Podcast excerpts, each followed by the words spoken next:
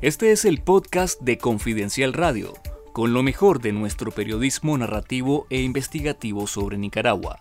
Estas son las noticias más relevantes de la jornada de hoy. Este es el reporte de noticias de Confidencial del jueves 14 de diciembre.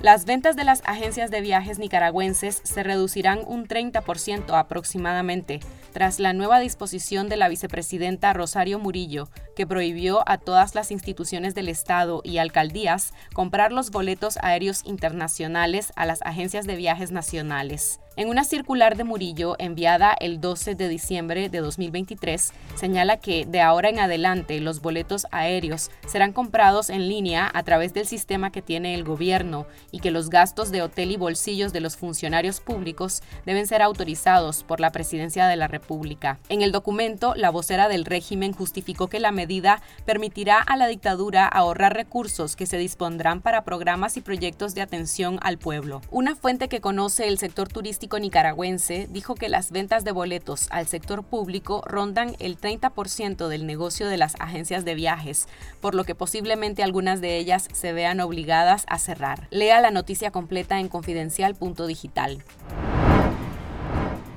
Familiares de presos políticos y organizaciones de excarcelados promueven por sexto año consecutivo la campaña Navidad sin presos políticos para demandar su libertad, en un año en que pese a la excarcelación y destierro de decenas de reos de conciencia, el régimen de Daniel Ortega y Rosario Murillo aún mantiene encarcelados a más de 151 personas en condiciones infrahumanas y de tortura. Si bien ha, habido, digamos, mucho entusiasmo en años anteriores, tanto de familiares como de organizaciones, al pasar el tiempo y por la amenaza, te encontrás con una situación donde requerimos que más personas se sumen a las campañas. Eh, y esto porque aunque algunas personas tienen sus familiares fuera del, país, temen que hay una repercusión porque tienen un preso adentro. Esta semana se conoció de los malos tratos y ensañamiento contra algunos de los prisioneros, principalmente quienes se encuentran en la cárcel La Modelo. La excarcelada política Ivania Álvarez también señaló que Nicaragua sigue viviendo lo que denominan puerta giratoria del régimen, pues a pesar de las liberaciones continúan las detenciones arbitrarias. Entre los más recientes presos políticos está el filósofo, sociólogo y catedrático nicaragüense Freddy Quesada, el joven TikToker sandinista Erickson Calero Díaz y Martín Argüello Leiva y Bernardo Argüello Celeberti, esposo e hijo respectivamente de la exdirectora de Miss Nicaragua, Karen Celeberti. Las donaciones provenientes de los países y organismos internacionales caerán por tercer año consecutivo en 2024, según el presupuesto general de la República aprobado el 6 de diciembre.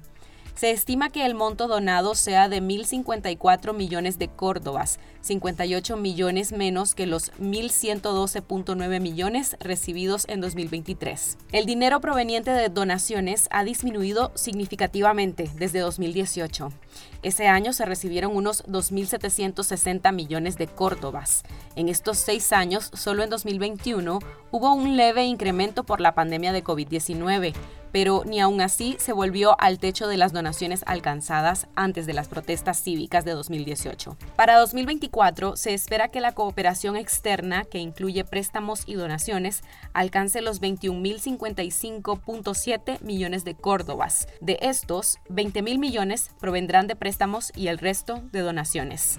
El principal cooperante será la Unión Europea, quien dispondrá de los 549.9 millones de córdobas, es decir, que aportará un 52% de lo que se recibirá ese año. Si usted desea saber sobre lo que hay más allá de las noticias de Nicaragua, les invitamos a conectarse a confidencial.digital y suscribirte al canal de YouTube Confidencial Nica para estar conectados con la verdad.